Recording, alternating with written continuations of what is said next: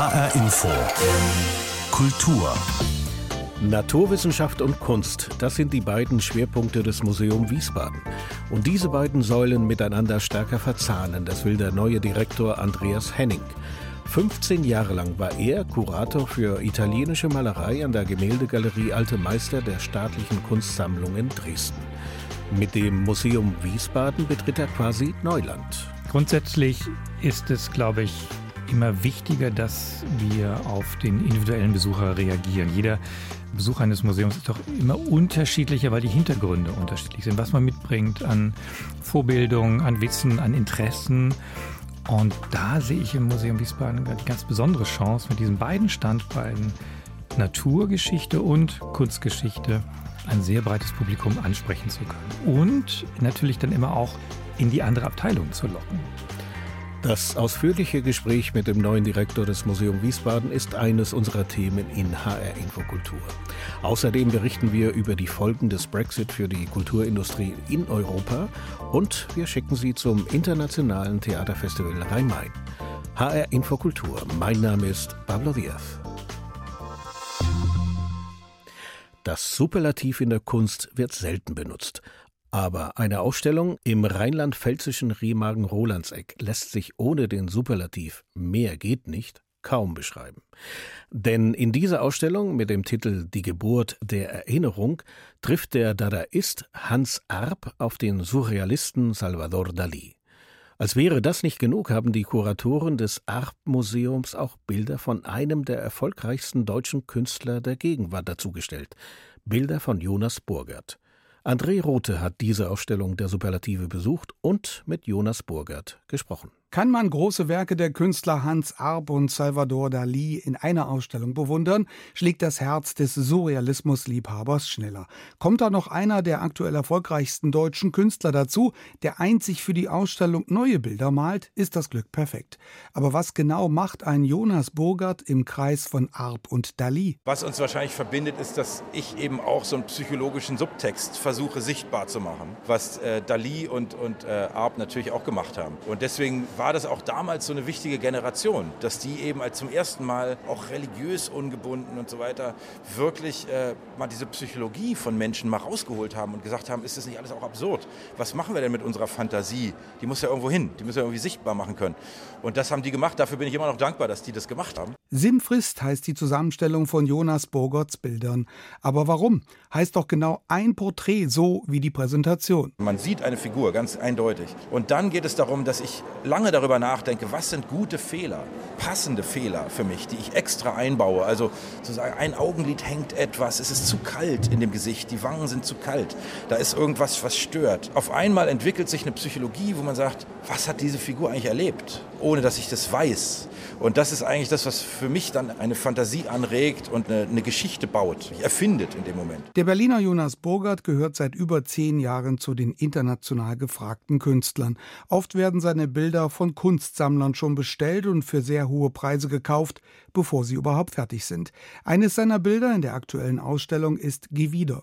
Da sitzt im Bild Gewider ein Mann an einem Tisch, rundherum Figuren, zum Beispiel ein Außerirdischer, ein Grillenskelett. Was will der Künstler uns damit sagen? Jonas Burgert lächelt. Das macht er oft und gern, als wollte er andeuten, na, weißt du denn, was ich meine? Und dann erklärt er doch. Also das ist im Prinzip die Idee, dass man den Dreck eines Lebens sieht. Das ist die Idee. Ja? Also da sitzt eine Figur in der Mitte, die eine gewisse Intensität in der, in der Ausstrahlung und Psychologie hat, wie ich finde. Und um diese Figur rum ist es eigentlich dunkel und es ist ein Riesenraum um diese Figur. Ein großer, also viel Platz, aber der ist voll gemüllt mit Dingen, die alle in einem Leben mit ihm zu tun hatten. Nicht? Also all die Versuche und das Scheitern, die, der, der schöne Dreck von psychologischen Handlungen, der liegt um ihn rum rum. Ja, so, das ist eigentlich die Idee. Motive für die nächsten 50 Bilder hat Jonas Burgert schon im Kopf. Manchmal sitzt er aber auch in seinem Atelier im Berlin-Weißensee und schaut zwei Stunden an die Decke. Jonas Burgert malt oft und gern bunt. Farben über Farben. Doch man glaubt es kaum, eine Farbe gibt es einfach nicht. Warum gibt es eigentlich kein dunkles Gelb? Ärgert mich dann wahnsinnig.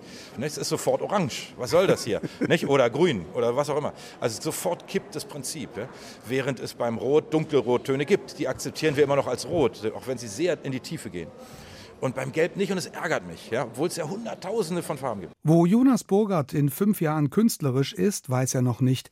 Er weiß aber immer noch, wie alles für ihn begann. Ganz unten ohne Geld für Farben und Material. Burgert wirkt selbstsicher. Aber überheblich oder gar arrogant? Fehlanzeige. Denn er kann seinen Erfolg einordnen. Bei aller Kritik am aktuellen Kunstmarkt ist Jonas Burger dankbar dafür, dass er von seinen Bildern gut leben kann. Es gibt viele Künstler, die sehr, sehr leiden darunter, dass sie ihr Leben nicht finanzieren können. Und ich war auch einer von, ich kenne das alles und habe jetzt das Privileg, dass ich eigentlich zu viel bekomme. Also finde ich im Verhältnis. Ja. Und das ist aber die Kunstwelt. Die nehmen dann jemanden raus und setzen den da rein. Und dann macht der Markt auch einen unglaublichen Selbstläufer. Und ich bin natürlich wahnsinnig froh über die Freiheit, die ich dadurch habe, dass ich jeden Tag malen kann und äh, das bezahlen kann und meine Familie ernähren kann. Der Maler Jonas Burgert. Die Ausstellung Die Geburt der Erinnerung mit Skulpturen und Bildern von Hans Arp, Salvador Dali und Jonas Burgert im Arp-Museum im rheinland-pfälzischen Remagen-Rolandseck ist bis zum 16. August zu sehen. Einen neuen Posten antreten bedeutet, mit großen Erwartungen konfrontiert zu werden. Der oder die Neue soll möglichst viele neue Ideen, neue Ansätze und neue Impulse mitbringen. Das ist beim neuen Direktor des Museum Wiesbaden, Andreas Henning, nicht viel anders. Seit dem 1. März leitet er dieses Museum. Ich habe ihn vor der Sendung gesprochen und habe ihn gefragt, wie waren Ihre ersten Tage als neuer Museumsdirektor, Herr Henning? Die ersten Tage im Museum Wiesbaden waren fantastisch. Also es ist ein ganz tolles Team, was mich da willkommen geheißen hat. Und ich glaube, das werden fantastische, wunderbare Zeiten wenn man Mitarbeiter hat, die nicht nur fachlich einfach eine hohe Expertise haben, sondern auch im Umgang miteinander ein schönes äh, Gemeinsames haben und eine Umgangsform, in der man sich wohlfühlt. Also es waren wunderbare erste Tage. Es ist natürlich unglaublich viel, was auf mich einstürzt. Angefangen von den Namen, äh, die man sich merken muss und Themen. Also das, da arbeite ich mich so langsam hinein. Sie sind ja Experte, Herr Henning, für italienische Malerei. Davon hat das Museum Wiesbaden eigentlich wenig zu bieten. Was hat Sie an diesem neuen Job des Direktors in Wiesbaden gereizt? Mich hat gereizt, wieder breiter in der Kunstgeschichte zu arbeiten. Ich bin die letzten 15 Jahre natürlich als Spezialist für italienische Malerei ähm, sehr fokussiert gewesen auf, den, auf die Renaissance, im Barock. Ähm, aber die Breite, die Kunstgeschichte in ihrer Ganzheit wieder mehr um mich zu haben und da mitarbeiten zu können, das hat mich gereizt. Denn Kunstgeschichte ist ja eine, eine Entwicklung über viele Jahrhunderte, Jahrtausende zum Teil und ein Spiegelbild auch unserer äh, menschlichen Entwicklung. Und äh, das, da reizt mich wieder in größeren Zusammenhängen denken zu können. Mhm. Der Auswahlkommission hat Ihre Bewerbung deswegen so gut gefallen, weil Sie sehr viele neue Ideen hätten, wie man neues Publikum in das Museum holt. Da hat ja Ihr Vorgänger Alexander Klar ja schon, sagen wir mal, sehr viel dafür getan. Er hat die Publikumsbesuche und die Anzahl sehr erhöht. Was sind denn Ihre neuen Ideen? Ja, ich denke, das Museum ist in dem Bereich wirklich gut aufgestellt. Ähm, so gerade letzte Woche war eins meiner persönlichen Highlights zu sehen, dass vor zehn eine, eine Kita-Gruppe im Museum ist und schon mal ganz ungestört arbeiten kann, konzentriert arbeiten kann. Ich denke, das sind so Punkte, die wir ausbauen wollen. Grundsätzlich ist es, glaube ich, immer wichtiger, dass wir auf den individuellen Besucher reagieren. Jeder Besucher eines Museums ist doch immer unterschiedlicher, weil die Hintergründe unterschiedlich sind, was man mitbringt an Vorbildung, an Wissen, an Interessen. Und da sehe ich im Museum Wiesbaden die ganz besondere Chance, mit diesen beiden Standbeinen Naturgeschichte und Kunstgeschichte ein sehr breites Publikum ansprechen zu können. Und natürlich dann immer auch in die andere Abteilung zu locken. Wenn ich dann mich, mich selber denke, ich stehe im Grunde als Kunsthistoriker einfach staunend vor den Naturobjekten. Und ich glaube, das ist genau der Ansatz. Erstmal staunen, sich darauf einlassen, in die Wahrnehmung kommen und dann entwickeln sich auch Zusammenhänge. Und alle Gäste unseres Museums, die eben vor allen Dingen erstmal für die Naturgeschichte kommen, die haben dann die Chance, mit diesem staunenden Begriff in die Kunstgeschichte zu gehen und umgekehrt natürlich. Das heißt, so ganz neue Wege wollen Sie eigentlich nicht bestreiten. Wir ähm, besprechen gerade mit dem Team zusammen, äh, welche Wege wir weiter ausbauen wollen, was wir verändern wollen, was wir weiterentwickeln wollen. Da sind wir noch in einem Prozess und da bitte ich um Verständnis, dass wir da jetzt noch nicht mit äh, neuen Schritten herausgehen, sondern das ist eine, eine, eine Sache, die man, die ich gerne mit dem Team gemeinsam entwickeln möchte. Herr Henning, äh, Museen müssen ja mit der Zeit gehen. Dazu gehört auch eine stärkere Präsenz im Internet. Haben Sie dieses Ziel auch vor Augen und wie wollen Sie das umsetzen? Unbedingt. Ganz wichtiges Stichwort, äh, der digitale Raum. Da müssen und wollen wir sehr, sehr viel mehr präsent sein. Der Nutzer des, des digitalen Raums muss dort unsere Werke finden. Er muss sehen, dass diese Objekte, diese Highlights im Museum Wiesbaden sich befinden und dass er, wenn er sie physisch sehen will, betrachten will, in das Museum Wiesbaden kommen will. Also da haben wir eine große Aufgabe, da arbeiten wir aber auch schon dran, dort mit einer Online-Collection präsent zu sein, mit verschiedenen Tools, die man da anschließen kann. Denn dieses Medium bietet ja auch die große Chance der Vermittlung. Also wissensbasiertes Vermitteln, indem man ein paar Stichworte, ein paar Sätze zu den Objekten in der Naturgeschichte oder Kunstgeschichte dazu gibt, um den Besucher ein bisschen abzuholen und in den Rezeptionsprozess hineinzuführen. Mhm. Also das ist ein ganz, äh, ganz wichtiger Baustein in der neuen Strategie, die wir gerade ausbauen.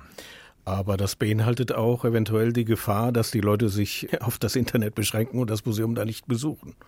Das ist eine interessante Frage. Meine Erfahrung in dem Bereich ist, dass es eigentlich keiner verwechselt. Das physische Objekt und das Objekt, was ich nur äh, auf dem Bildschirm ansehen kann. Also dass da ein Unterschied besteht.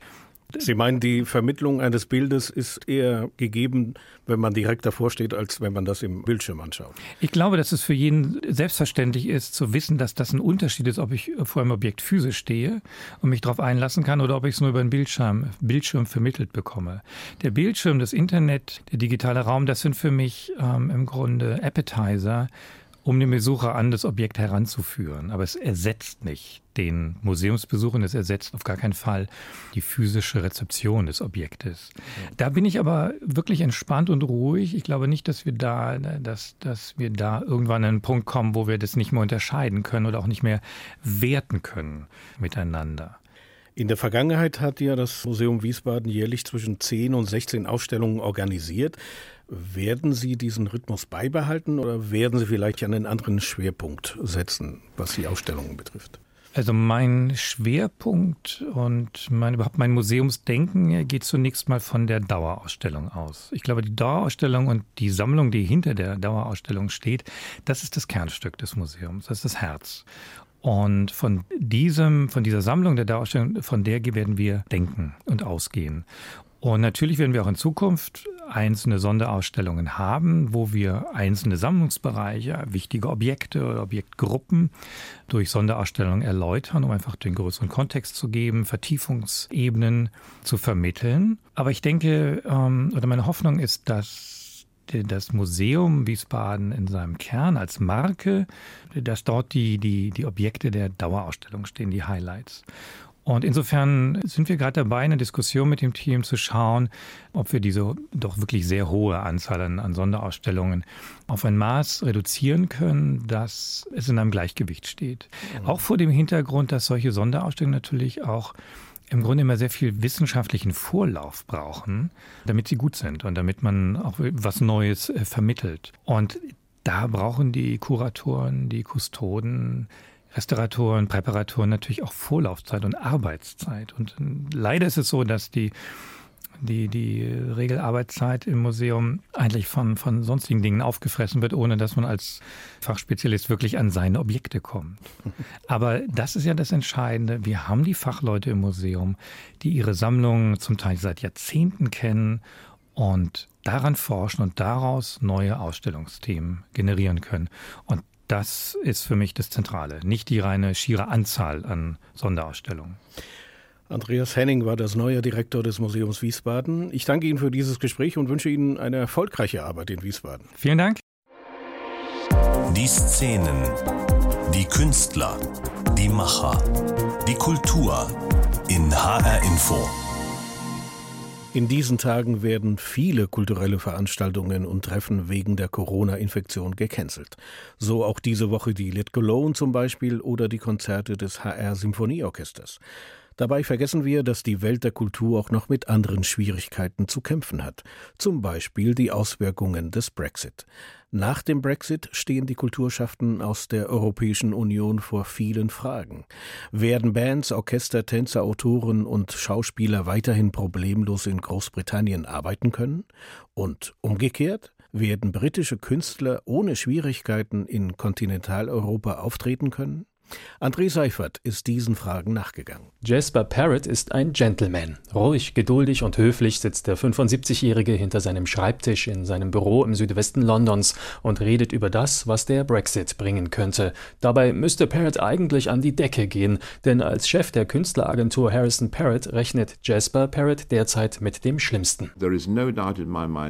Ich habe keinen Zweifel, dass es substanziellen Schaden geben wird für die britische Musikbranche. Uh, Jasper Parrott hat hunderte klassische Musiker und Orchester unter Vertrag. Und zwar nicht nur in Großbritannien, sondern auch in Festlandeuropa, wo Harrison Parrott Büros in München und Paris betreibt. Er und sein Team organisieren Touren für Orchester mit bis zu 100 Musikern. Der Brexit werde ihm Zusatzkosten und mehr Bürokratie bescheren, sagt Jasper Parrott, für Einreisen, für Instrumententransporte, für Grenzkontrollen und für zusätzliche Übernachtungen. They live in a very Orchester bekommen viele Last-Minute-Anfragen, das heißt, sie sind stark davon abhängig, schnell und reibungslos Grenzen passieren zu können.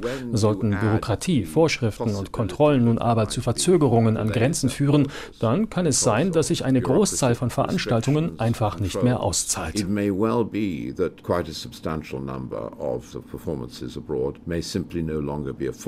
Noch hofft Jasper Parrott, dass es nicht so weit kommt, denn noch hat die britische Regierung kein kein Gesetz vorgelegt, sondern nur einen ungefähren Plan darüber, wie es nach der Brexit-Übergangsphase weitergehen soll. Demnach werden Musiker aus der EU in Zukunft ein Visum brauchen, wenn sie länger als einen Monat in Großbritannien arbeiten und Geld verdienen wollen. Das gilt auch für Bands oder für andere Künstler wie Schauspieler, Autoren oder Tänzer. Ein Visum ist teuer. Ab einem Aufenthalt von einem Vierteljahr kostet es 244 Pfund, also 280 Euro. Das werde dazu führen, dass künftig weniger EU-Musiker nach Großbritannien kommen, glaubt Deborah Annett von der britischen Musikervereinigung ISM. Sie rechnet außerdem umgekehrt mit EU-Restriktionen. Wir sind besorgt, weil wir befürchten, dass die EU ihrerseits ähnlich harte Maßnahmen für britische Musiker einführt, weil britische Musiker sind sehr oft in Europa unterwegs, um dort zu arbeiten. Und wir wollen unbedingt vermeiden, dass es zu Grenzproblemen für sie kommt, wenn sie in die EU wollen. Einige Orchester haben Großbritannien bereits verlassen oder angekündigt, das zu tun. Das European Youth Orchestra zog nach Italien. Das Chamber Orchestra of Europe wird vielleicht in Deutschland eine neue Heimat finden. Und das EU Baroque Orchestra hat seinen Sitz nach Belgien verlegt. Die britische Musikbranche, sie könnte durch den Brexit schrumpfen, glaubt Deborah Ennett. Die Gefahr besteht. Die Kreativindustrie in Großbritannien setzt jährlich fast 130 Milliarden Euro um. Sie wächst fünfmal schneller als jede andere Branche. Branche. Es ist sehr wichtig, dass die britische Regierung die Kreativindustrie unterstützt und schützt. Denn tut sie das nicht, wird sie schrumpfen. Und das wollen wir nicht. In diesem Jahr sind noch keine Änderungen zu erwarten. Die derzeitigen Einreisebedingungen bleiben mindestens bis zum Ende des Jahres erhalten. Bis dahin verhandeln die Regierung in London und die EU über die Details des Brexit. Die Folgen des Brexit für Künstlerinnen und Künstler in Europa. Völlig frei bewegen dürfen Sie sich beim 26. Internationalen Theaterfestival Rhein-Main. Von den rund 100 Vorstellungen empfiehlt Matthias Pees, Leiter des Mosanturm in Frankfurt, ein Theaterstück. HR Info Kulturtipp Landschaften zum Nicht-Ausmalen, das heißt auf Spanisch Paisajes para no colorear. Das ist wirklich ein Kraftwerk von einem Stück. Da sind ähm, neun chilenische junge Mädchen und Frauen zwischen 15 und 19 Jahre auf der Bühne und sie erzählen Geschichten, ihre eigenen Geschichten, aber auch die von gleichaltrigen Chileninnen, die von ihrem Empowerment erzählen, von ihrem Erwachsenwerden, aber auch von Missbrauchsfällen, von Fällen, in denen sie sich von Männern, von Vätern, von Lehrern, von Mitschülern unterdrückt fühlen. Und das haben sie in einer Art und Weise zu einem Bühnenstück aufgearbeitet, in der Regie von dem Marco Laiera, einem ganz tollen jungen chilenischen Regisseur und seinem Team. Das zieht einem wirklich die Schuhe aus. Also ein Stück, als ich das erlebt habe, ähm, zum ersten Mal habe ich das gesehen in einer Vorstellung in Sao Paulo. Da sind die Leute kreischend aufgesprungen aus ihren Sitzen am Ende der Vorstellung, weil das einen unheimlich mitnimmt und auch mitreißt. Ähm, die Art und Weise, wie diese jungen Frauen dort ihre eigenen Rechte erkennen und für sie einstehen und für sie kämpfen und die unglaublich mitreißende und witzige Art und Weise, wie sie diese zum Teil sehr brutalen und radikalen Fälle aufarbeiten und auf die Bühne bringen, das ist einfach ein unglaubliches Erlebnis. Das Stück, das läuft am 18. und 19. März im Rahmen der starken Stücke im Frankfurt Lab in der Schmidtstraße. Es gibt also am 18. und 19. Abendsvorstellungen und am 19. auch eine Vormittagsvorstellung. Das ist um 11 Uhr, kann man aber auch hingehen, wenn man nicht über seine Schule kommt, sondern einfach nur als normaler Zuschauer oder Zuschauerin. Das ist mein Kulturtipp, meine Empfehlung. Nicht verpassen. Landschaften zum Nicht-Ausmalen, Paisajes para no colorear. Das Theaterstück der chilenischen Theatergruppe Teatro La Resentida aus Santiago de Chile am 18. und 19. im Frankfurt Lab im Rahmen des 26. Internationalen Theaterfestivals Rhein-Main, das diese Woche beginnt. Der Kulturtipp von Matthias Pees, Leiter des Musanturm Frankfurt. In einigen Wochen sollte die Autobiografie des Filmemachers Woody Allen auch hier in Deutschland erscheinen. Zuvor auch schon in den USA. Dort gab es wegen der Missbrauchsvorwürfe gegen den vierfachen Oscar-Preisträger laute Proteste. Mitarbeiter des US-Verlags legten ihre Arbeit nieder. Die Veröffentlichung wurde abgesagt. Jetzt regt sich auch in Deutschland Protest. Eigentlich sollte das Buch am 7. April beim Hamburger Rowold Verlag erscheinen. Eine ganze Reihe Autoren des Verlags wehrt sich nun aber dagegen. Dani Marquez Marsallo berichtet. Till Räther ist eigentlich der Mann für feinsinnige Hamburg-Krimis, die suffisant und humorvoll mit dem Genre umgehen. Er ist einer von 16 Rowold-Autorinnen und Autoren, die sich in einem offenen Brief gegen ihren Verlag stellen. Sie wollen nicht, dass Allens Autobiografie mit dem Titel Ganz nebenbei beim Hamburger Verlag erscheint. Damit schließt sich die Gruppe um Räther dem Protest des amerikanischen Journalisten Ronan Farrow an. Räther sagt, er findet, dass das Buch nicht äh, genug auf äh, Fakten überprüft wurde und er findet, dass die, äh, die Aussagen seiner Schwester Dylan Farrow, sie sei von Woody Allen missbraucht worden und so weiter, dass die nicht genug ähm, Gehör finden äh, in der Öffentlichkeit und dass die Veröffentlichung des Buches eine Respektlosigkeit gegenüber den Opfern von sexualisierter Gewalt ist. Ronan Farrow ist Investigativjournalist. Seine Arbeit gilt als wichtige Grundlage für die internationale MeToo-Bewegung. Brisant ist zudem, dass Ronan Farrow auch der Sohn von Woody Allen und der Schauspielerin Mia Farrow ist. Seit Anfang der 90er Jahre stehen Vorwürfe im Raum, dass Woody Allen sich sexuell an seiner Adoptivtochter Dylan, damals sieben Jahre alt, vergangen haben soll. In einem Zivilverfahren wurde er zwar nicht verurteilt, der zuständige Richter schrieb aber über Woody Allens Beziehung zu seiner Adoptivtochter. Sie sehen sie in einem sexuellen Sinne. Sie streicheln sie, sie sehen sie an, wenn sie nackt ist. Für die Autorinnen und Autoren des Rowold Verlags sind die Vorwürfe schwerwiegend genug. Wir sind natürlich in keinerlei Art und Weise eine Art Gerichtsbarkeit oder wollen die ersetzen oder so oder äh, rufen dafür, auch wenn uns das jetzt vorgeworfen wird, zu Zensur auf. Ich glaube aber, dass es natürlich auch ethische und, und politische Erwägungen gibt, die jenseits von, von Gerichten stattfinden. Auch die Schriftstellerin Katrin Passig hat den Aufruf gegen Woody Allens Buch unterschrieben. Dem Deutschlandfunk sagte sie, wie in dem Brief auch drinsteht, haben wir uns nicht grundsätzlich gegen die Veröffentlichung irgendwo ausgesprochen, sondern dagegen protestiert, dass das ausgerechnet in dem Verlag passiert, in dem auch unsere Bücher erschienen sind. Mit ihrem Brief haben die Autorinnen und Autoren nun eine Debatte ausgelöst. In der Frankfurter Allgemeinen Zeitung ist von einem Moralpöbel die Rede. Comiczeichner Ralf König sprach bei Deutschlandfunk Kultur von einer Hexenjagd. Der Rowold Verlag will derzeit nicht bestätigen, dass Woody Allens Autobiografie wie geplant am 7. April erscheint. In einer E-Mail an den NDR heißt es am Montag: Der amerikanische Verlag hat die Rechte an den Autor zurückgegeben. Daher klären wir derzeit, wie die anderen europäischen Verlage, die Rechtelage. Bei dieser Linie bleibt der Verlag auf telefonische Nachfrage weiterhin. Till Räther hat Woody Allens Buch vorab noch nicht lesen können, würde es aber tun, wenn es doch bestenfalls bei einem anderen Verlag erscheinen würde. Mich interessiert natürlich, ob es vielleicht wirklich etwas Neues gibt, was Woody Allen dazu zu sagen hat. Allerdings vermute ich fast, dass der Verlag Hachette in den USA das hätte verlauten lassen, wenn in dem Buch neue Informationen, die äh, das Ganze in völlig anderes Licht drücken oder so stehen würden. Die Gruppe um Tillräther sagt nicht, dass Woody Allen nicht seine Version der Dinge erzählen darf. Sie wünschen sich nur, dass er es nicht in ihrem Verlag tut. Autoren des Rowold Verlags protestieren gegen die Veröffentlichung der Autobiografie von Woody Allen in ihrem Verlag. Und so viel von HR Infokultur. Diese Sendung finden Sie online auf hrinforadio.de und in der ARD Audiothek. Mein Name ist Pablo Diaz.